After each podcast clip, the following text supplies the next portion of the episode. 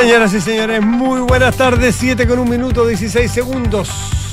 Miércoles 30 de agosto de 2023 le damos la bienvenida en Radio de una nada personal. José Ríos, ¿cómo estás tú? Muy bien, ¿y tú, Matías?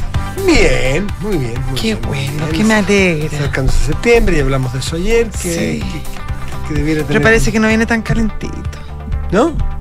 Parece que llover mucho. También lo conversamos ayer. ¿Sí? Sí, estamos como en un déjà vu. Estamos que- como en un déjà vu. Cualquier cosa que uno se repita, pues les solicitamos que nos avisen por WhatsApp los que tengan contacto. Habrá Eh, gente que como que lleva una bitácora. no, yo- ¿Sí? Es que dice que sí. Yo creo que hay gente que cambia, no me dice, no, esto Eh, no, es, no, es no. mucho pa, mucho. El coágulo. El Se le coágulo, fue el coágulo para arriba. No, no dan, yo creo que nuestros auditores nos dan segunda y tercera voz. Bien. Ay, qué bien. Son tremendas personas, todos los que nos escuchan. Es verdad. Bueno, Todos merecemos una oportunidad, ¿no? tal cual, tal cual, tal cual. ¿Cuáles son los temas que te inquietan, que te atraen o que te Eh. convocan por estos días? Ya hay un tema que nos tiene. Sí, que nos tiene, nos tiene tomados, ¿no? Sí, sí. Yo creo que. ¿Es esta la. ¿Es esta la acción más llamativa? Pues no quiero calificarla de ningún tipo, porque quiero ser súper neutro primero, después de cada uno la opinión. Mm. ¿Esta es la acción más llamativa del presidente de la República desde que, de- de- desde que está en el mando o no? Nos referimos a las declaraciones de ayer respecto a la. Al declarar o al Claro, al- acusar de cobarde Sí, al brigadier eh, Calificar moralmente, Chacón, la de- calificar moralmente la decisión de, de una mm. persona. Una decisión muy difícil, además, de una persona. ¿Se compara esto a la camiseta de Jaime Guzmán? Yo creo que está mucho peor. Te voy a explicar por qué. Porque esto es súper interpretativo. Sí. Porque yo sentí que en lo de la camiseta de Jaime Guzmán le hicieron trampa al presidente. Así vi yo el video. Hay una persona que le muestra y dice, te traemos un regalo al diputado Boric. Abre la polera, tiene una reacción reacción entre nerviosa y risueña y después la cierra se da vuelta. No, no, yo creo que no se dio, no, no, no alcanzó el motor de búsqueda a calificarlo, que alguien podrá decir, bueno, eso ya es grave. Claro. Puede ser. Era un indicio, quizás. Puede ser, puede ser, puede ser, pero pidió disculpas. es- lo- yo sé, yo en su momento lo conversé con él esto cuando era un diputado. Lo pasó mal, lo- lo- lo- lo- lo- lo- se sintió que había metido las patas, ha pedido disculpas varias veces a la familia, ahí allá. Lo de ahora es en posesión de un cargo mucho más importante. Es una reflexión que él buscó hacerla, que la, me imagino que la preparó, no lo pillaron de sobrepique, no lo pillaron sobrecaliente en algo que él reacciona. Eh, es un acto, no es un acto reflejo, es un acto reflexivo, producto de una forma de pensar que, que a mí me parece súper grave porque, mm, porque es muy poco compasiva y porque habla, y a mí personalmente me frustró mucho, me, me- defraudó mucho porque yo lo tengo por un hombre muy sensible y lo tengo por un hombre muy humano. Que puede pensar A, B o C, pero que es humano. Yo de otros dirigentes políticos de derecha izquierda podría esperar un acto inhumano, un acto, un acto de este tipo como, como sin compasión de un ser humano que está pasándolo mal, más allá de la razón que sea. Y fíjate una cosa, Josefina. No he visto a nadie que haya hablado del mérito o el demérito o de la calidad del fallo o si es justificable o de, de- del señor Jofré que viene a ser condenado en última instancia por la Corte Suprema por un horrible crimen como el de Víctor Jara. Nadie ha entrado en esa, en esa parte porque eso es- está por visto, eso es una decisión judicial, eso es parte de nuestra historia. Fíjate que estaba pensando que no se me ocurre ningún otro plan como si fuese un plan. Ojo con la ironía, ojo con la construcción que voy a hacer. Si yo dijera, ¿cómo se te ocurre a ti que tú podrías empatizar con una persona que ha sido condenada por un crimen horrible como el de Víctor Jara? Que obviamente es difícil empatizar con un, con un criminal. Es difícil empatizar con alguien que le da muerte, sobre todo una persona como Víctor Jara, una persona que tenían reducida. ¿Cómo miércoles? No, no es posible. La verdad es que bien merecido tiene, tiene una condena que le da la justicia en el Estado de Derecho de Chile. el presidente de la República logra que empaticemos con ese ser humano y logra separar a ese criminal con el señor, con el ser humano, con el anciano, con el abuelo, el padre, no conozco su realidad familiar. En muchos casos uno haría el paquete completo, ¿sí? pero ¿por qué tendríamos que empatizar con este señor que mató a Víctor Jara o que mató a quien fuera? Este es un criminal que bien merecía tener en la cárcel. A lo más uno podría decir, ojo, tiene 87 años, hay que pensar, y eso también podría ser discutido. De hecho, está siendo discutido, ¿no es cierto?, la edad de las personas presas. Pero aquí entró en otro plano que es, wow, no entramos ni siquiera al plano de la condena, ni el señor Chacón, ni el crimen de Víctor Jara. No, no, no, eso déjenlo allá. Aquí estamos hablando de una persona que se suicidó. Y entramos a condenarlo y a juzgarlo de cobarde. ¿Sabe aquí otra cosa que me acordé? Acusar de cobarde a un suicida hoy, porque cuando yo era chico me acuerdo que esas cosas pasaban y uno escuchaba, es no similar, no voy a comparar, voy a hacer la analogía, me acordé de, no quiero compararlos, como acusar de enfermo a un homosexual hoy día. Que cuando yo era chico y en ese mundo también uno escuchaba esas cosas. Y hay un cierto consenso de que una persona que es homosexual no es un enfermo. Está declarado por la Organización Mundial de la Salud.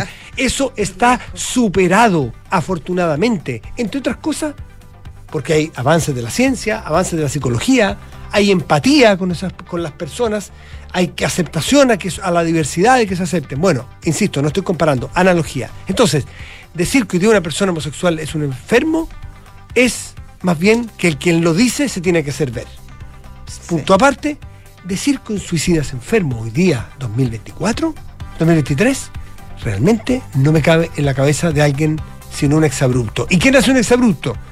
Más aún siendo presidente de la República, tiene que pedir perdón, tiene que disculparse, tiene que ir, si es que tiene viudo, tiene hijos, el presidente de la República tiene que ir, tiene que tener la valentía de ir a donde esa viuda, si es que existe, a pedirle disculpas por el ser humano que están enterrando porque se suicidó. Sí. Eso en, el plano humano, que yo creo que, que es el más relevante, es muy relevante. Porque, porque los cargos y esta es una palabra que le gusta mucho al presidente, se habitan por seres humanos. Y yo creo que la calidad de un gobernante también está determinada por la calidad humana de la persona que ejerce ese cargo. Y está bien, y eso lo, está muy bien, está muy bien. Pero además, creo que mm, la señal política, eh, el hecho político que significan las declaraciones del presidente son tremendas. Tremendas porque además estamos en un momento histórico de conmemoración de los 50 años que ya han sido complejos, eh, donde el presidente y su gobierno han hablado mucho de unidad, pero han hecho poco por la unidad.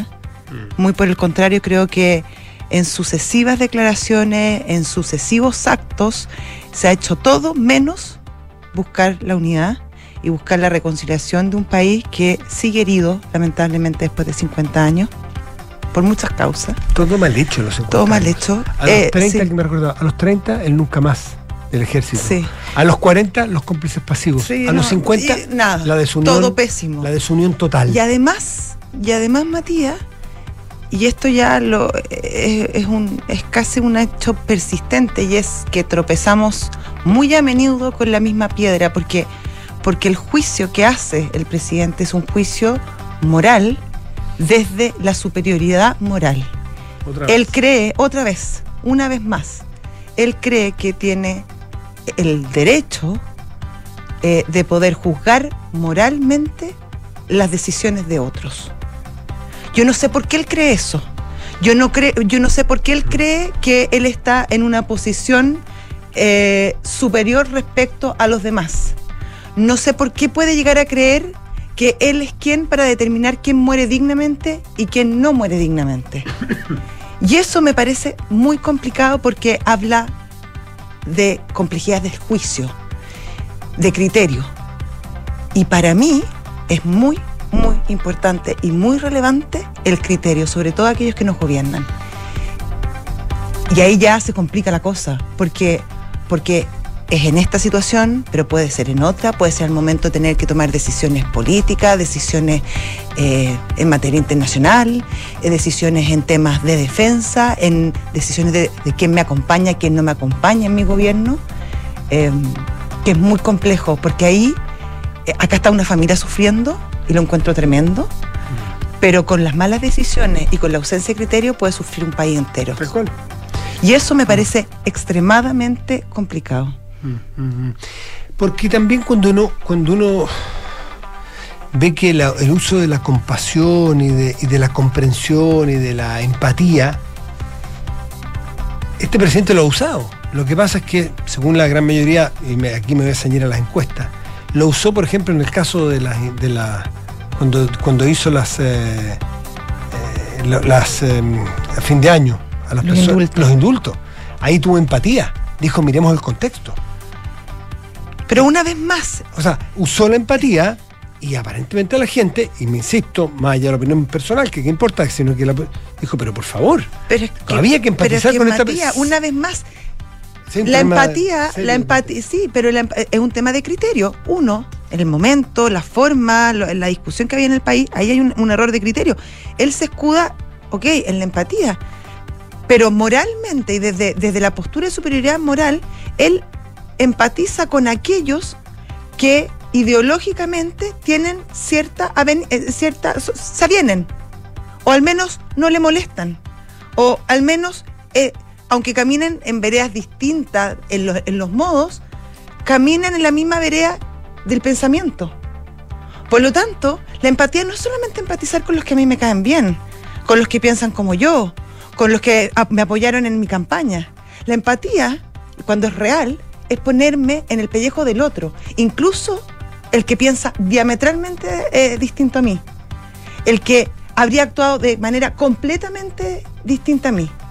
Eso es empatía. Lo otro es simpatía, y es muy distinto. La simpatía de la empatía.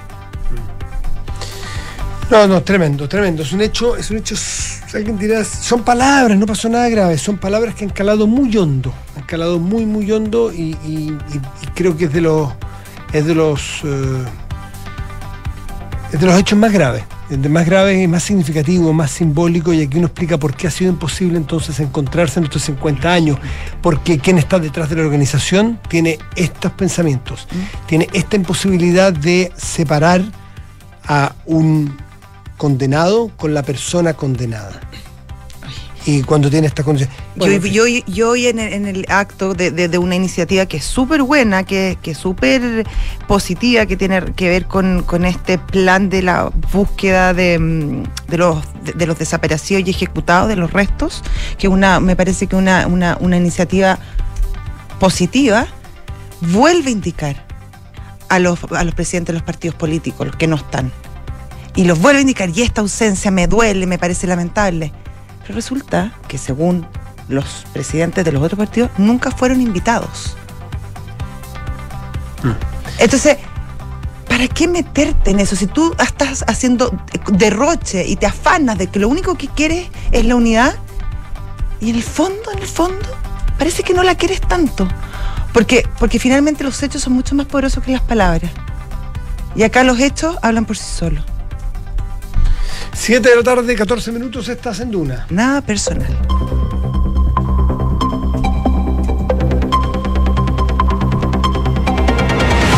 Enrique Javier Llaver. Buenas tardes. Buenas tardes.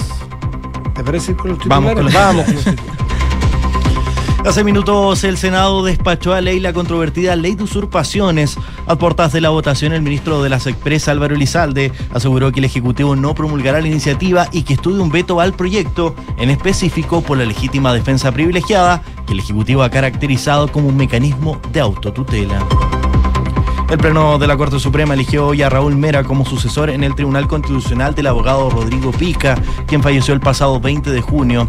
El abogado de la Universidad de Chile y ministro de la Corte de Apelaciones de Valparaíso recibió el apoyo de 11 de los ministros titulares y suplentes del máximo tribunal. Recordamos que en el año 2020 Mera había postulado al Tribunal Constitucional, pero su nombre no alcanzó en esa oportunidad el quórum necesario. El huracán Idalia atravesó Florida y dejó al menos dos muertos. Ahora está afectando Georgia, donde miles de personas están sin electricidad mientras los equipos de rescate esperan a que el clima les permita salir a las calles para poder entender las emergencias.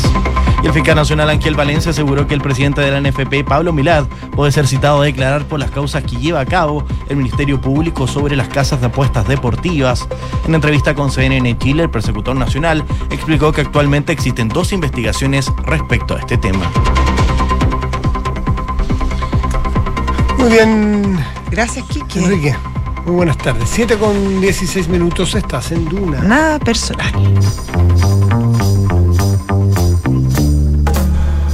Son los infiltrados en nada personal. Gloria Faúndes, editora general de La Tercera. ¿Cómo estás tú? Muy bien. Gloria? Lo escuché medio enojado. No, yo, yo, yo no, no, no me da para enojar. Yo, porque Duro. me impact- yo la verdad que me impacté mucho. Me, me, me, me pegó, me dio un golpe, porque lo de la lo de las eh, lo de, ah, que se me de nuevo el nombre, lo, del, De indulto. lo de los indultos me parece un error político, plausible, de- pero esto me parece mucho más del, del, De la guata. del, inconsciente, del inconsciente de una persona. Eh, un acto que me, me chocó mucho. De, quizás lo personal, porque el, uno mismo, cuando tiene acciones de repente un poco compasivas, uno mismo dice, wow, miércale. Y eso me pasó. Eh, no ser capaz de separar a un condenado, sean cuáles sean las razones de una condena, porque no me entran a cuestionar, no me alcanza, y, y- y un señor de 87 años que se suicida y entrar a la decisión de él, y después de entrar en ella decirle que es un cobarde, a mí me parente que no porque sea presidente de la República. Ah, yo creo que es porque. Pero también además, porque es Ah, el presidente pero, de la pero- República. Pero es que primero, pues sí, no es Sí. porque, no me sorprende por ser el presidente. Además, lo agrava. Pero si lo- me lo dices tú, Gloria, tomándome un café, y digo, Gloria, ay, Gloria, ¿cachaste lo que me dijiste? Sea, ¿Estáis, estáis hablando en serio? ¿Estáis- Y si tú te hablas en serio, digo, ¿sabes, Gloria? Me preocupa tu falta de empatía, de cuidado con un señor. eh". Bueno, lo que hemos hablado todo. Si es el presidente de la República, entra lo que dice la José. Miércale, hay un criterio que me preocupa porque las decisiones están siempre en el tamiz de, los criterios. Así que no es enojo, es un poco de, de- de- de impresión y de frustración. Inmensa de preocupación. preocupación por las palabras del presidente. ¿A ti qué te pareció? Que a veces al presidente le cuesta habitar el cargo, como él mismo Mm. dice, creo yo. Mm. ¿A ti qué te pareció? Sus palabras Sí, el- que no contribuyen a- al clima general. Y si esto que ustedes plantean que es una suerte de de eh, cuando se produce como un, un- un fail mental, ¿no? Que, a, Mm. que a fin de cuentas es lo que da, da la impresión de que es lo que realmente tú piensas. Es bien complicado eh, cuando estás a claro, cargo, claro, cuando estás a cargo de eh, conducir un proceso, ¿no? Mm. Pero explica también por qué se ha dado así también este proceso. Bueno, hoy día continuó el velorio de Guillermo Tellier en el ex Congreso Nacional debido a su calidad de parlamentario. Mañana son los funerales y eh, una muerte eh, que ha terminado siendo bien controvertida, ¿no? Como también lo fue la propia eh, figura de Tellier. Lo digo porque hace también poquitos días murió Belisario Velasco Claro. y ahí uno podría hacer derechamente la comparación ¿no? de la respuesta del mundo político, porque la verdad es que Tellier tenía muchas sombras y algunas luces, dirían algunos, eh, como figura política, en parte por un pasado que evidentemente validó todas las formas de lucha en la dictadura. Eh, pero yo también creo que se ha pasado por alto eh, sus actuaciones mucho más cercanas en el 2019, por ejemplo, a propósito del estallido, cuando eh, su tentación por derribar a Piñera eh, dejó harto que decir respecto de sus credenciales democráticas, ¿no? Pero al mismo tiempo es que institucionalizó al PC y lo metió en eh, el camino de la política, donde hay reglas y, y se juega, ¿no? Y yo creo que eh, lo que va a generar eh, Guillermo Tellier, además de esta controversia sobre su figura, yo creo que se vienen días de discusión muy álgida en el Partido Comunista, aunque hay un intento muy fuerte también por contener, ¿no? este debate. ¿Y es por qué? Y es porque es la sucesión. Mm. Y el PCN esto es un partido de muchas tradiciones y la verdad es que lo que se estila o lo que se ha estilado es que el segundo reemplaza al primero. Ha sido así, lo fue con el propio Tellier cuando reemplazó en 2005 a Gladys Merín. Telier se mantuvo a la cabeza del Partido Comunista 18 años. Parece, vitali- parece el cargo que es ser vitalicio, pero eso es Es importante a sorprendente, quién van a Sí, nombrar. no, es como, eh, era, in- son inseparables. Eh, la historia reciente del Partido Comunista con Telier eh, es como una misma historia finalmente. Claro, pero qué asombroso cuando Mm. todos los partidos tienen esta alternancia Claro. interna en el poder. Bueno, el Partido Comunista años, no tampoco qué. digamos que es el más, eh, no, o sea, no, no el más No, claramente, claramente esto lo demuestra, ¿no? Sí, por 18 supuesto. años en el poder y lo que se va a producir, yo creo que se va a generar un punto álgido los próximos días. Evidentemente todo esto ahora está contenido porque eh, Telier todavía no ha sido enterrado, digamos, entonces ahí hay, hay- un tema, pero va a venir un, se va a poner en jaque, yo creo, y derechamente no se va a cumplir esta tradición que, que es que le correspondía a Lautaro Carmona asumir la conducción del partido, que es el actual secretario general número 2. ¿Qué va a pasar? Que estos mismos 18 años han traído eh, toda una historia interna que la verdad es que han sido bastante disciplinados en administrar, pero que ha tenido su episodio y que yo creo que ahora sí que ya eh, va a tener una suerte de caudal, aunque también se está fraguando a la manera comunista un acuerdo. ¿Y qué es esto?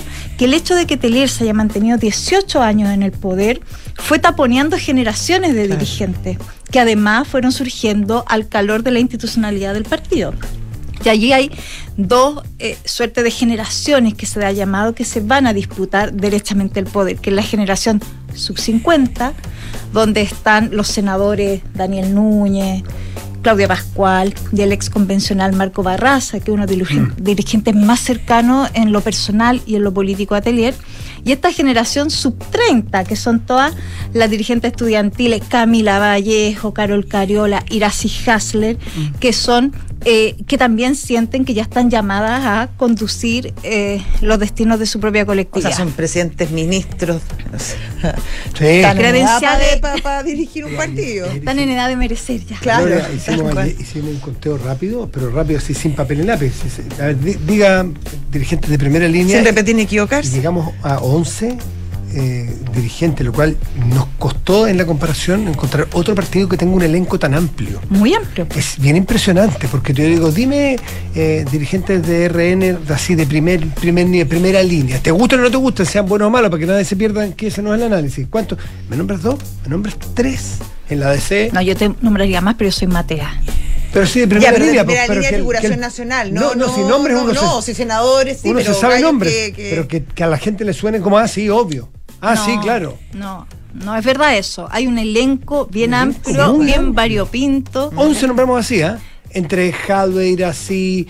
Eh, Camila Vallejo, Carol Camila- Cariola, Núñez, Pascal. Los que eran convencionales. Pascual, claro. Bárbara Sepúlveda, había ahí también Claro. otro. Bárbara Sepúlveda, Bárbara Carm- Figueroa. Carmona, Bárbara Figueroa, son gente que está en la primerísima línea. Y pues viene Luis Cataldo. Ca- Cataldo. La ministra eh, Jara. Exactamente. Claro, el gabinete. Sí. Eh, eh, Camila Vallejo, Bueno, ¿no nombramos? y después viene la diputada Plasencia, Cuello, que son tipos que están dando mucho que hablar y con mucha, ponen muchos temas, muchos debates.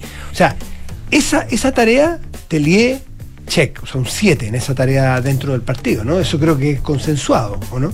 Sí, sí, no solo el hecho de institucionalizar al, institucionalizar al PC, sino también, evidentemente, de generar liderazgo que eh, se han mantenido y han roto, sobre todo, los techos de cristal Sí. que tenía el partido, ¿no? Alcaldía muy importante, emblemática, ni hablar de los ministerios y puestos de primera responsabilidad. Ahora, el tema es que todos estos entramados se mantienen muy bien cuando hay un líder muy reconocido eh, y co- con mano de hierro maneja todo esto. Por Cuando eso él ya mantuvieron tanto tiempo incluso enfermo, Gloria, en el fondo, por justamente para evitar este problema de la sucesión, porque, porque básicamente es un gran problema. siempre se planteó que en las últimas elecciones eh, se había eh, dicho que mejor sigamos con Tele para no abrir un, un- un fuego interno muy potente. Pasó en el Comité Central del- de diciembre del 2020, fíjense, cuando eh, Camila Vallejo fue la más votada de ese Comité Central. Acuérdense que el PC tiene una elección indirecta. Tampoco es que elijan a su presidente un hombre un voto, sino que ellos eligen un Comité Central y desde ahí sale la autoridad. Camila Vallejo gana, pero en el número uno, ¿es evidente que era el número dos, que era el número dos? Desde ¿Quién fue el segundo más votado del Comité Central del 2020? No sé, la autora Carmona. No, Daniel Jadwe. Ah, Daniel Jado. Daniel Jadwe. Telier quedó 70 y Lautaro Carmona quedó 85. Es decir, fíjate cómo la militancia en esta votación eh, ya da cuenta de que había un recambio comunista yo creo que también podría ser la fórmula. De hecho, ahora no se habla mucho porque, como les digo, un poco de mal gusto hablarlo en este preciso minuto, pero va a haber un comité central eh, fiestas patrias, eh, donde ahí se va a ratificar que Lautaro Carmona siga, porque ellos tienen un proceso, un proceso de elección que se denomina Congreso que dura cinco meses, donde se van preguntando instancia por instancia. Esto ya se va a adelantar, probablemente pudiera ser en noviembre el Congreso ya, quizás en marzo y quizás antes, si hay un acuerdo, pudiéramos tener una nueva dirección del PC, que puede ser que sea una mezcla un sub 50, que es esta generación un poco que no logró tener cargos de representación interna, que es la que yo les digo de Claudia Pascual, Daniel Núñez, Marco Barraza, y quizá un secretario general que venga de este otro mundo, que es el de Carol Cariola. Eh, Camila Vallejo lo dudo porque está en funciones eh, de gobierno. Yo he puesto por Barraza, Cariola, veamos. Barraza Cariola. Como que eso podría ser una dupla potente para conducir, ¿qué? Los próximos 20 años. es, como, a largo plazo la Barraza tiene la actitud del poder. Eh, y esto corre por cualquier partido. Tiene una cosa entre no sé cómo decirlo técnicamente, pero piola es la palabra. Como que se sabe mover, se sabe mover, habla cuando tiene que hablar, sabe callar, tiene, tiene una frialdad, pero tiene como tacto político, no, no, no mete las patas tan fácilmente, no hace frases. Ponte tú lo deciste Jadwe. Jadwe, tú le pones una grabadora y si tiras seis. Un liderazgo muy estridente para lo que uno entiende del Partido Comunista. Es un comunista muy clásico, Jadwe. Mm. En cambio. Así es. Y no es culturalmente comunista. Él, tampoco, él se ha llegado. En cambio, Barraza es de familia. Eh, de militancia desde los 12 años. ha, hecho, ha hecho todo el periplo. Sí, sí, sí, Yo creo que Barraza va a ser el hombre. Ahora, ¿qué sabe uno? Es olfato, feeling, porque no, eh, interactúa con ellos. Eh, sí, y además yo creo que ahora Barraza sí tiene un. Bueno, todos tenemos a esta altura, pero tiene un, pecado que es difícil, ¿ah? que es el de la convención. Es decir, él, estuvo llamado de alguna manera a, conducir este proceso que al final se lo terminó absorbiendo la lista del pueblo y llevó al PC en esta borrachera que al final terminó. él era el que manejaba mucho la convención. Para muchos que están adentro, él dirá que no y él. No es que a esta altura es mejor decir que no, porque no, como resultó. ni siquiera en su momento, porque él no es de, de hacer aspavientos ni de andar ufanándose de cosas. Él da la impresión que le gusta que otros hablen y él estar más calladito y por eso digo, tiene esa actitud del poderoso. En el buen sentido de la palabra, puede ser en cualquier organización. El que no anda haciendo ser poderoso, sino que es poderoso, tengo la impresión. Esa es mi sensación por lo que lo he conocido e interactuado con él desde mi labor periodística, digamos. Tiene algo de bombero también respecto de su propio partido. Ahora está de jefe de gabinete de Irasi Hasler, tratando de también intentar resolver todo este asunto de Sierra Bella y cómo pudiera, claro. en el Partido Comunista no existe la costumbre de, del dedazo. Eh, pregunto, no lo sé, no lo he escuchado nunca. Que deje ungido a alguien, que deje adelantado a alguien, que deje que Telier de alguna manera haya manifestado cuál sería su, su preferido? ¿Operan esas cosas o a rey muerto repuesto? No, yo creo que sí. Él, lo él no lo dijo explícitamente, si no lo sabríamos todo evidentemente. Mm. Pero eh, dio muchas señales, creo yo, respecto de, eh, de esta ruptura de la tradición del dos me sigue a mí, que tiene que ver con toda la apertura generacional que hizo las ministras más jóvenes. Era muy decían ayer. es decir, es, su suegro.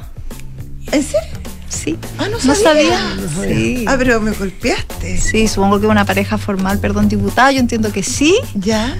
Eh, La felicitamos, diputada. Eh, sí, lea con el hijo. Mira. Y, em, eh, pero todo este tema intergeneracional que él respaldó mucho, abriendo mucho espacio a generaciones jóvenes y a veces quizás no es en el decir, sino en el hacer, donde tú puedes mostrar las huellas de lo que eh, quieres a continuación. Yo lo miro de esta manera si hubiese querido Telier que Carmona siguiera la ruta, yo creo que él tuvo mucho tiempo para establecer una, esto que tú planteas como una suerte de dedazo respecto de quién quería que fuera la sucesión. Más bien da la impresión que abrió muchas ventanas y que eh, mucha oxigenación. Claro, y que, y que dejó un poco abierta esta idea de eh, quién va a conducir el partido, pero evidentemente van a ser generaciones distinta a la que podría haberle, que, que es un poquito más contemporánea de él, aunque Carmona es un poco más joven que él, digámoslo. Oye, eh, Gloria, y ideológicamente hablando, ¿son similares? Eh, ¿Es un partido comunista, tú dirías, más bien mono- monolítico en lo ideológico? Yo creo que sigue siendo monolítico en lo ideológico, aunque la generación más joven que esta de las particularmente dirigentes mujeres tenían, por cierto, un sesgo feminista muy duro, que, Que es no muy comunista muy- que es no muy comunista, comunista. derechamente, Sí. pero también habían hecho eh, reflexiones también bien profundas, por ejemplo, respecto de Venezuela o Nicaragua, donde sí se desacoplaron de la línea oficial del partido, que Telier en ese caso fue implacable, ¿no? Es decir, yo creo que Telier seguía lloviendo en Moscú y acá él usaba paraguas. Es decir, que en eso era como el viejo dicho comunista. Yo creo que él mantuvo ese, esa, ese punto, digamos. Pero efectivamente la- las generaciones más jóvenes de los comunistas han hecho distinciones muy... No, no de Cuba, porque nos daba tanto la cuestión. ¿cachai? Es como que... Allá a eh, lo eh, lejos. parece que tira mucho la historia, Claro. no de Cuba, pero sí de regímenes como el venezolano y el nicaragüense. Jaude, Veamos- Jaude además que tiene complicaciones judiciales, aporta, No, ahí, que cerca Jaude no difícil, no, no representa mucho impresión, Pero además, porque yo creo que hay un tema muy profundo respecto de no solo el estilo, que es lo que planteaba la José respecto de que Jade un estilo muy poco comunista, muy estridente, Sí, lo que tú planteas respecto de la cultura. Pero ¿sabes qué? Yo también creo que tiene que ver respecto a la línea política que ha tomado el Partido Comunista. Jade tiende a arrinconarse, a irse al extremo. El PC ha hecho una opción por generar acuerdos con una izquierda socialdemócrata. Y así como están las cosas en este gobierno, la alianza que tiende, dada en la debacle en la que está el Frente Amplio, si uno mira las posibilidades de la sucesión, da la impresión que esto se va a definir entre una gran fuerza socialdemócrata y la fuerza comunista, Claro. si todo sigue así. Toa Vallejo, que es la caricatura gruesa que se dice, lo digo caricatura en términos de que ahora no está resuelto, digamos, pero ahí va a estar la las, fuerzas, definición. las fuerzas que... Yo creo que por ahí vamos a tener, si es que hay una primaria, por ahí vamos a tener una negociación. Es decir, no va a ser el Frente Amplio el que ponga la música de este otro lado y yo no veo ánimo, al menos del PC, de salirse de la institucionalidad, aunque es un partido que hay que decirlo también. Que le cuesta entrar en la institucionalidad, pues. No, no, so- no el- solo le O sea, cuesta. el Ha 88, el 88 no entró al no. No creía. A último Y no- minuto Y entró sigue por si haciendo sus gestos, no firmó la declaración del para- 15 de para el noviembre. 15 de noviembre no entró a la solución, y, es- y ahí sí ya estaba Telier, a la Sí. solución constitucional que todos los partidos se dieron. Se dieron para poder zafar de un incendio institucional que teníamos. El Partido Comunista se mantuvo distante y miró. Y ahora, hace poco, después, perdón, y, y antes de eso, el 18 de octubre, es inolvidable la frase Sí, de pues. Telier pidiendo La renuncia. renuncia del presidente Piñera cuando todavía no ocurrían las violaciones a los derechos humanos. Porque alguien dice, sí, dos. es que lo que pasa es que mueren las violaciones de derechos humanos No, que si esto fue el ocurrieron. 19 en la Esto fue la, Sí, antes de que supieran lo que iba a pasar, a bote pronto. Se había de- quemado una estación de, de, sobre, de la sobrepique, pide inmediatamente. Entonces ahí eh, es un- una, una frase que le han sacado muchas veces. Y- pero míralo también además de cuando ingresan al gobierno de, de la Mm. presidenta Bachelet y ahora mismo está eslogan, ¿no? De un pie en la calle Mm. y otro pie en el gobierno. Es decir, también de manera discursiva han mantenido esa dualidad, ¿no? Que parece que al final es una alma que tiene dos polos. Gloria Faundes, como siempre, muchas gracias por estar con nosotros. Muchas gracias. Gloria. Muy bien. Chao, chao. Hasta luego. 7 de la tarde, 34 minutos. Estás en Duna. Nada personal. Y ya está con nosotros nuestro entrevistado. Sí, exactamente. Sí. Eh, Gonzalo Greve, eres presidente de Clínicas de Chile. Gonzalo, buenas tardes, ¿cómo estás? hola, Muy bien. Gonzalo. Muy bien, muchas ¿Cómo gracias. Buenas tardes. Ya habíamos estado conversando aquí, eh, me parece, sí, habíamos Sí, estado aquí en la radio y no sé si la situación ha mejorado o empeorado o se mantiene, pero mejorado no, mejorado por lo pronto me refiero a las deudas que tiene el sistema, eh, las ISAPRES que tienen eh, con ustedes y, y cómo lo están viendo, porque ya hay algunas clínicas que están levantando los brazos, diciendo... Isapre y Fonasa. Bueno, claro, La de- ISAPRES y FONASA, exacto, Sí. levantando los brazos eh, con temor a lo que viene porque se acorta el plazo para las decisiones de la autoridad, Gonzalo. O sea, sin duda, tu pregunta si la situación ha empeorado, ha mejorado, yo creo que la situación ha empeorado. ¿ya? Eh, la incertidumbre se mantiene, las incertezas se mantienen, la deuda no se regulariza. Y diría lo más crítico por el lado específicamente de las deudas públicas es que las señales son bastante equívocas. ¿ah? O sea, hoy día lo que nosotros tenemos en el fondo al menos es un reconocimiento de que esa deuda es real. ¿ah? Creo que ese ya en sí es un avance. Pero desde el punto de vista de las propuestas que hemos recibido, la verdad es que las consideramos bastante inaceptables. O sea, que nos digan que una deuda de hace dos, tres años ¿ah? se pagaría el año 2024 un, un X por ciento, 40 por ciento, y el saldo en algún minuto al término del gobierno en valores nominales, la verdad que nosotros lo consideramos casi una burla. ¿Esa es la propuesta que hizo la DIPRES? Esa es la, esa es la respuesta o la propuesta que recibimos a través del ministerio, ¿ah? después de haber ya golpeado no sé cuántas veces, haber solicitado reuniones, haber mandado cartas, recibimos un recado a través de la ministra, que esa, esa sería La la, ministra de propuesta. Salud. De la ministra de Salud. y, ¿Y por qué la consideramos inaceptable? Porque esta es una deuda que se genera en momentos muy críticos. Estamos hablando, mucha, mucha de ellas se generó en el periodo de la pandemia. El Estado te fijó los precios, el, fijado- el Estado te fijó las condiciones. Son casi 400 mil millones. Son 200 mil millones de 200. pesos la deuda que tiene relación con los servicios de salud, que es, es parte de la deuda con el Estado. ¿ya? Pues, la deuda completa son 380 mil Claro, millones, pero esta deuda en particular, Ya. los 200 mil millones, que son que es la deuda más atrasada, que tiene este origen y que además, como te decía, en el fondo son condiciones fijadas por ello.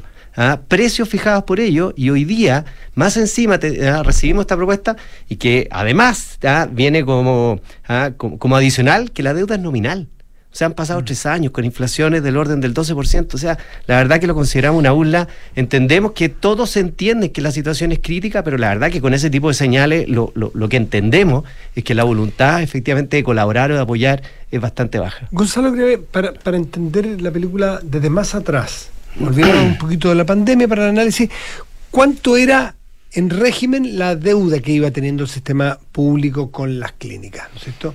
Eh, que me imagino que había una suerte de crédito permanente que se iba renovando, ibas pagando lo más antiguo, ibas dando nuevo. ¿Cuánto era ese?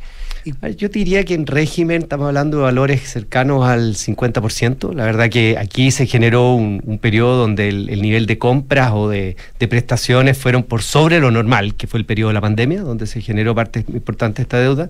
Y de ahí, cuando, claro, cuando uno analiza estos 380 mil millones, claro, por el lado de lo, yo diría, más, más regular o flujo corriente, los ciento, estos 180 mil podrían acercarse más bien a lo que normalmente se genera. Podrán, uno podrá discutir que los plazos son un poco largos en el periodo de otra manera. Si la deuda hoy día fuera 180 mil, ustedes no estarían nerviosos, porque es lo que, más o menos, lo que Se bicicletea. era lo habitual de los flujos de deuda con el sistema pu- Claro, lo que pasa, Matías, público. que, que el hecho que, se, que hoy día los riesgos vengan tanto por ah, esta deuda con el sector público, más la crisis que está viviendo el sector privado, aquí como que se da la tormenta perfecta. ¿Ya? Entonces, claro, cuando tú tienes solo un flanco abierto, que es el sector público con plazos largos de pago, ¿ya? tú tienes de alguna forma otro, se- otro sector, otro sistema que te está subsidiando o te está dando una cierta regularidad con los pagos. Pero hoy día- la ISAPRE, la sí. ISAPRE, pero hoy día se te suman las dos cosas. ¿Y cuánto les deben las ISAPRES? Porque ese es Más. otro buen turro de plata que, le, que, se, que se le Sí, está debiendo. Hoy día, hoy día la deuda con la ISAPRE alcanza el orden de los 570 mil millones de pesos a junio, al 30 de junio, que es el último catastro, que es el último levantamiento de información. Esto es como un 25, 30% más alto que el- el- lo que teníamos hace un año atrás, con yo diría niveles de actividad bastante similares. Pero el tema que tenemos ahí es que efectivamente estamos viendo que en el sector asegurador privado ah, existe un riesgo real ah, de que esa deuda no se pague. Y en ese Ah. sentido, Gonzalo, ¿por qué están? Porque en este momento, efectivamente, tanto el sector privado como el sector público les debe muchísima plata ¿eh? y obviamente eso puede significar la quiebra de muchas clínicas con el consabido drama que significa para la gente, no solamente para los que se atienden en tienen sistema privado, sino también público, que creo que es el 40% de los de más menos la, más menos la mitad. Yo O diría bueno. el 50% más menos de la, de la gente que se atiende en las clínicas viene del sector público. Claro, o sea, podría tener un impacto grave en la salud, incluso en la vida de las personas. ¿Por qué hoy los dardos se apuntan al Estado, a FONASA, eh, ya, ya la DIPRES en este caso, que es el que debiera pagar, y no tanto al, a las ISAPRES, que son básicamente las que más plata les deben? O sea, yo diría que hoy día los dardos no se apuntan focalizadamente al Estado, hoy día se suma que el Estado hace una propuesta de pago inaceptable en un momento en la cual todos entendemos que se está viendo una tremenda crisis con el sistema asegurador privado, en que no sabemos qué va a pasar. Aquí se está generando una discusión súper relevante. Tenemos plazos que se nos vienen encima, que es el 30 de noviembre, en la cual ah, ya eh, las ISAPRES tienen que empezar con las devoluciones ah, eh, de, acuerdo al, al segundo fallo, al, al tema de la tabla de factores. Entonces, aquí lo que, lo que ocurre es que se suma un segundo elemento que hoy día podría ayudar en algo a lo que está ocurriendo y en la cual, después de haber tocado múltiples puertas, recibimos una propuesta que, como les decía, que las consideramos absolutamente inaceptables. Existe un dicho popular que es bien cierto, porque cuando yo te debo 10 lucas, tengo que juntar 10 lucas tengo un problema. Pero cuando te debo 10 millones de dólares, tú tienes el problema. Todos, o todos tenemos no, no, problemas. yo y tú, vamos yo y tú. Yo te debo 10 lucas, llamo a Matías a pagar las 10 lucas, Ya, mañana, sí, ya, y yo tengo que buscar por aquí, porque tengo que llegar y pagarte las 10 lucas. Pero si te debo 10 millones de dólares, como no tengo ni cercanamente la posibilidad de ver por dónde, el problema es tuyo. Estoy digo, ¿sabes, Gonzalo? Seamos francos, no te voy a pagar esa plata, no te la puedo pagar. ¿Estamos frente a algo similar a eso? A que, a que la deuda es tal que la realidad es que ni el Estado ni el CISAPRE van a poder resolver la deuda que tienen, al menos llegar a los niveles de régimen. O sea, yo, yo entendería que el Estado, en el fondo, en algún minuto va a pagar. ¿ah? Lo que pasa es que hoy día, producto de este, este, a otra contingencia que es el tema del asegurador privado, en que ahí no me cabe ninguna duda que no están los recursos para pagar. O sea, ahí no tenemos ninguna duda. O sea, acá estamos hablando de 560 mil millones de pesos en deuda con los prestadores, habrá parte de la deuda corriente más los atrasos, pero aquí hay del orden de 2 mil millones de dólares que las ISAPRES tienen que devolver producto de los fallos de la Corte Suprema. ¿Ah? Y esa plata no está. O sea, ese no es un problema de 10 millones de pesos, es un problema de cientos Sí. de millones de dólares, ¿ah? en la cual efectivamente el sistema no tiene ninguna capacidad de pagar. Entonces, si no se busca, o sea, si no se llega a una solución factible que permita darle estabilidad, sustentabilidad, estamos frente a un tremendo problema, porque esos 560 mil millones no se van a pagar, eso genera un una tremenda crisis de liquidez. Aquí hay que entender que hay ISAPRE, Sí. perdón, hay clínicas que viven exclusivamente de la ISAPRE, hay clínicas que viven parcialmente y otras que viven del FONASA. Entonces, esta cuestión al final se da, como se dice, la transversalidad de los prestadores, una crisis de ah, una eventual eh, liquidez, de una crisis de liquidez, porque esta cuestión al final va a afectar a todos. O sea, la- los que dependen de la ISAPRE van a tener una crisis porque la ISAPRE no le van a pagar y el Estado, por otro lado, te está pagando, te está avisando que te va a pagar en seis meses más. En ese sentido, el grupo de clínicas Dávila, que, que, te- que atienden Mm. bastante, tiene más de la mitad de sus pacientes son del sector eh, público, eh, va a emprender, eh, emprendió ya eh, acciones judiciales. ¿Tú sabes si hay otras clínicas que van, van a, a recurrir esta vía y, y qué posibilidades le ven? concretas de que de que se solucione el problema ver, porque los fallos últimamente tampoco han sido del todo favorables al sistema de salud privado O sea, lo que pasa es que en un juicio de cobranza, en el fondo, eh, si la deuda es real, ¿ah? si las prestaciones fueron debidamente prestadas, existen los respaldos, la verdad que finalmente esa deuda se va a pagar. Lo que pasa es que es un proceso civil largo.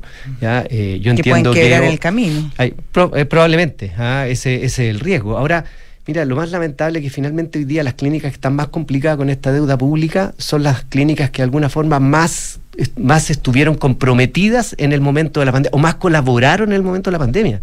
Si esa es la cuestión, esa es la paradoja, o sea, los que más, eh, eh, los que más participaron, los que más se comprometieron, los que más camas habilitaron, hoy día son las clínicas más complicadas.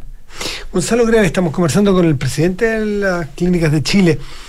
Eh, cuando no te pagan y cuando llegas a las... A ver, dicho de otro modo, alguien cree que las clínicas no pueden quebrar, porque ¿quién va a po- poder hacer quebrar una clínica? ¿Qué hacemos con la Dávila? ¿Qué hacemos con la clínica X Y o Z? No, Indisa, no. que también está muy La Indisa. Ya, no quiebran. Así que, y en parte quizás algo de esa confianza es el que te responden lo que te responden y les ofrecen lo que les ofrecen. Porque ¿qué van a hacer? Muchachos, ¿van a cerrar las puertas? No, ¿no es cierto? Depende, Eh, po, Matías. bueno, depende, es- po. Si a en ver, el ¿Cuál es el sentido de realidad y de riesgo real, ver, Gonzalo el sentido de realidad es que va a llegar un minuto. Hoy, hoy día, a ver, es, es tal el nivel de incertidumbre que hay en el sector de sector salud, ¿ya? que la banca hoy día está mirando con bastante, yo diría, eh, desconfianza. ¿Ah? Eh, yo diría que ah, la, la- esta, esta como eh, apertura que había habitualmente en un sector ¿ah? que estaba que un sector bastante estable, un, un sector que crecía, hoy día la actitud ha cambiado radicalmente. Entonces, en algún minuto, cuando se te acabe la liquidez, cuando tú no puedas pagar los sueldos a fin de mes, cuando no puedas pagar los impuestos, efectivamente vaya a entrar en una situación en la cual eh, ah, puedes llegar a situaciones de no, de no poder continuar operando. O O sea, sea, nadie está obligado a perder plata.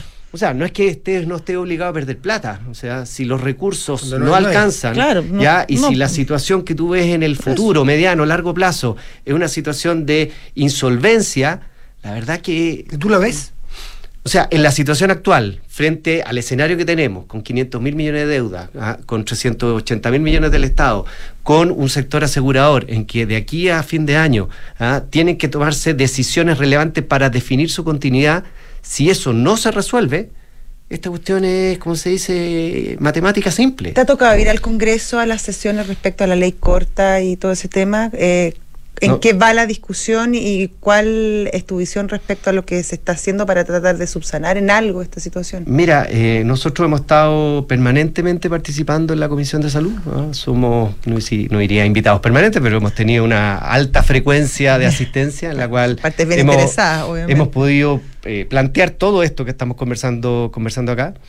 Nosotros vemos una buena disposición en general eh, de los parlamentarios. Yo creo que hay un, entendimiento de la crisis que se generaría en el sistema, ¿ah? porque aquí esta cuestión no hay que circunscribirla exclusivamente a la crisis de las ISAPRES. Estamos hablando de una crisis, o sea, producto del problema del financiamiento del, del sistema privado, aquí se puede producir una crisis sistémica.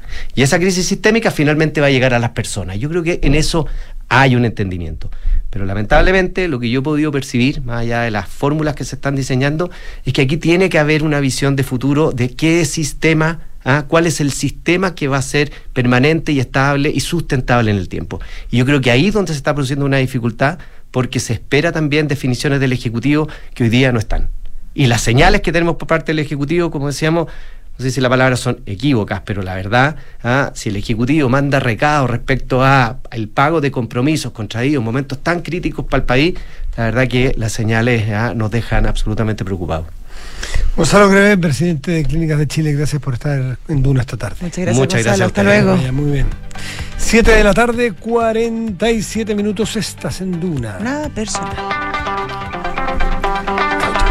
Saludamos. Sí, por favor, yo, no tengo abierto nada. Ah, pero yo, no- yo sí, pues, ya Matías. No te preocupes. ¿Te gustaría aumentar el compromiso de tus colaboradores conectando con sus diversas necesidades e intereses? En Betterfly, tus colaboradores eligen sus beneficios. Y déjame ver aquí que mm, estás pensando en asegurar tu vehículo. Bueno, en Zurich encontrarás eh, diferentes seguros de auto que te acompañarán con la cobertura y la asistencia. Además, con una cuota gratis. Elige el que mejor se adapte a ti. En zurich.cl. El prestigioso ranking Shanghai, uno de los más importantes a nivel mundial, posicionó a la Universidad Andrés Bello en los top 4 de mejores universidades chilenas, un reconocimiento a los académicos e investigadores de UNAP que desde su quehacer aportan al bienestar de nuestra sociedad. Hacemos una pausa y ya volvemos. Estás en Duna. Nada personal. La OCDE realizó un análisis de implementación de inteligencia artificial en varias empresas. El resultado fue más frecuente la reorganización del trabajo que la eliminación de puestos. También se observaron mejoras en la calidad del trabajo, tales como reducciones en el tedio, mayor compromiso y mayor seguridad física. Conoce cómo desarrollar a las personas de tu organización con Betterfly y el máster en dirección de personas y organizaciones de la UAI. Para las curvas del camino, en Zurich tenemos seguros de auto que se adaptan a ti. ¿Y si necesito contratar un seguro que tenga asistencias? ¿Y si quiero protegerme solo ante pérdida total y pagar menos? ¿Y si busco planes a la medida de mi vehículo? Sí a todo. En Zurich protegemos tu vehículo con seguros de auto que se adaptan a ti. Y además te regalamos una cuota gratis. Conoce más en zurich.cl. Riesgo asegurado por Zurich Chile Seguros Generales S.A. Las condiciones de los seguros en sus condiciones particulares y generales depositadas en la Comisión para el Mercado Financiero. Oferta válida entre el 7 y 31 de agosto de 2023 y sujeta a términos y condiciones disponibles en Por sexto año consecutivo, la Universidad Andrés Bello es reconocida entre las cuatro mejores de Chile en el prestigioso ranking de Shanghái, siendo además la única universidad privada no tradicional en ser distinguida por esta importante medición internacional. Un ejemplo más de la labor de excelencia de los académicos e investigadores de UNAP, quienes día a día generan nuevo conocimiento para aportar al bienestar de nuestra sociedad. Universidad Andrés Bello, acreditada en nivel de excelencia en todas las áreas. Talana es la única app para los equipos de recursos humanos con todo integrado en un solo lugar para ti y tus colaboradores. Talana es una plataforma amigable e intuitiva, con más de 7 años digitalizando las áreas de recursos humanos. Atrae, contrata, compensa, gestiona y evalúa a tu equipo desde un solo lugar y cumple los objetivos de tu empresa. Conoce más en talana.com. The Clash nació en medio de la ebullición del punk y de la búsqueda de un sonido que rompiera con el sopor cultural y político de una época. Pero la historia de la banda es también la de Joe Strummer, el hijo de un diplomático que apostó por la revolución musical y que llevó a The Clash mucho más allá de las estrechas fronteras del punk. El debut homónimo de The Clash. Esta es la historia que te contaremos hoy desde las ocho y media en un nuevo capítulo de Sintonía Crónica Debut en Duna 89.7. 7 de la tarde, 51 minutos. Estás en Duna. Nada personal. Nos vamos a ir pronto, no nos queda tanto rato, pero queremos eh, comentarles que hace muy poco rato estábamos viendo el Senado de la República aprobó el proyecto de usurpaciones. eh, con lo cual este era el tercer trámite. Claro, ya se había aprobado ayer, eh, hoy en la mañana, en, en la Cámara de Diputados, con la indicación que es la que molesta principalmente al gobierno respecto a la defensa propia, por mano propia, como Mm. le ha calificado el gobierno de estas usurpaciones, eh, y el Ejecutivo anuncia veto. Ya lo había adelantado el ministro Elizalde que el gobierno no iba a promulgar una ley con este tipo de indicaciones porque no creen en ella, porque creen que los, las soluciones y, la- y las discrepancias entre privados deben ser resueltas por la autoridad, por los tribunales de justicia y no por enfrentamientos violentos entre dos grupos. Ese es el, ese es el argumento del gobierno. Por lo tanto, eh, han decidido vetar y no promulgar eh, la ley de usurpaciones. Un segundito, va a empezar a hablar la ministra Tobá. En este momento nos colgamos de canal 24 horas. eh, saber es si es que el gobierno va a vetar o no esta iniciativa y por qué tomarían esa decisión. Muy buenas tardes. Bueno, muy buenas tardes.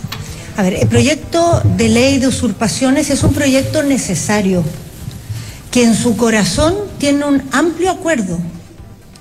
Es un proyecto que busca generar mayor capacidad a la legislación para que las personas que son víctimas de usurpación, cuando sus inmuebles, su- sus predios son usurpados, tengan herramientas más efectivas para poder proteger sus derechos hay acuerdo entre todos los sectores que la usurpación tiene que tener una pena más alta, de manera que quien comete este delito pueda ser detenido. Hoy día no es así. Hoy día la pena es tan baja que no se, es una falta, de hecho, no se puede detener a quien comete usurpación y de consecuencia, cuando se provoca un desalojo después de una usurpación, esas personas pueden volver a ocupar el lugar indefinidas veces hay acuerdo entre todos los sectores de cambiar ese elemento. Subir, tener una pena privativa de libertad, de consecuencia que se pueda detener y de consecuencia evitar esta situación que se reitera. Hay acuerdo también en establecer la usurpación como un delito permanente.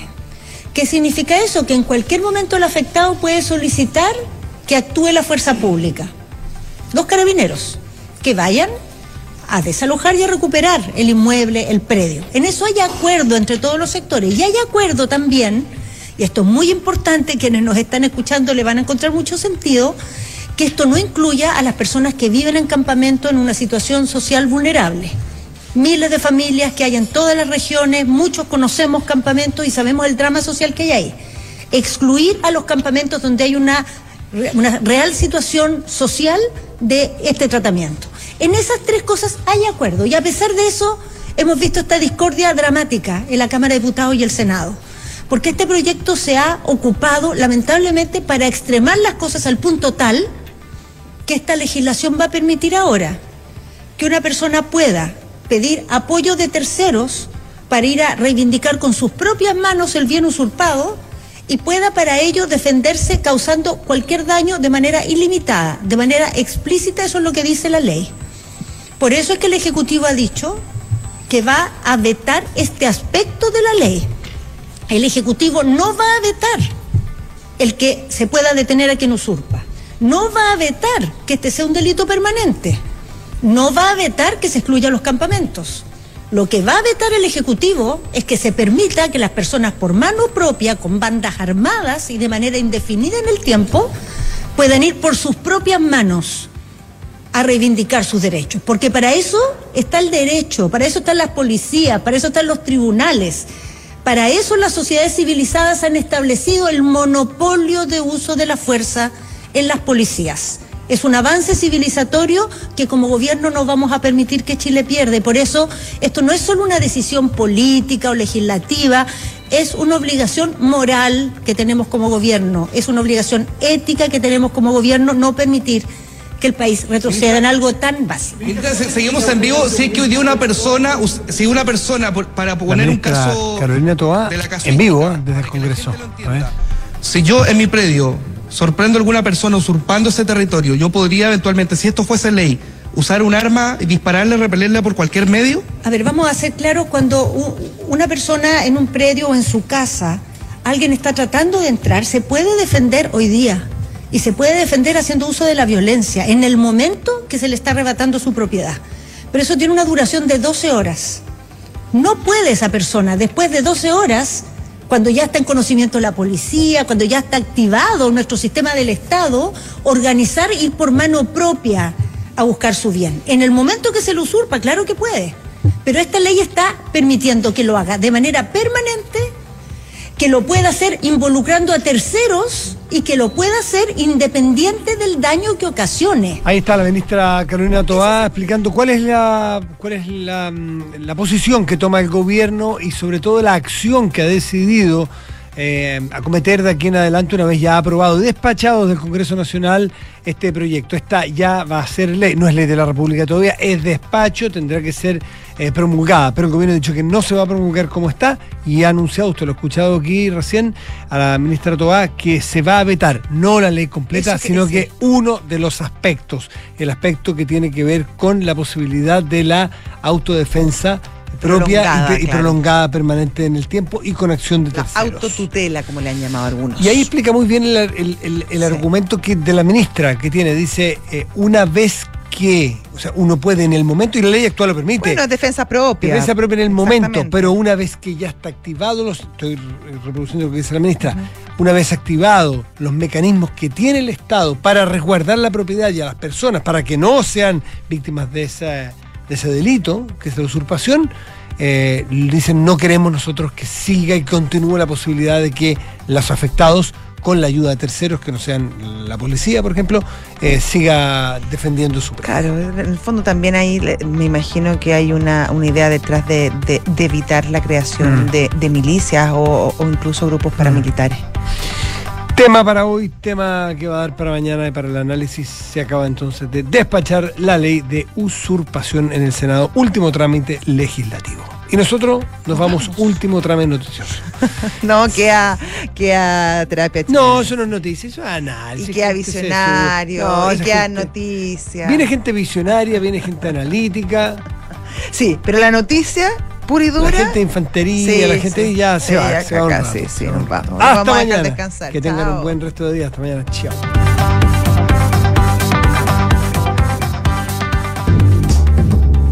Visionarios. Mujeres y hombres con ideas que transforman el mundo, negocios que parecían imposibles y empresas que marcaron hitos. Vic continúa ofreciendo sus productos icónicos y clásicos mientras lanza otras nuevas e innovadoras soluciones. Marcel Beach el éxito de la simpleza. Esta semana en Visionarios estamos conociendo la compañía francesa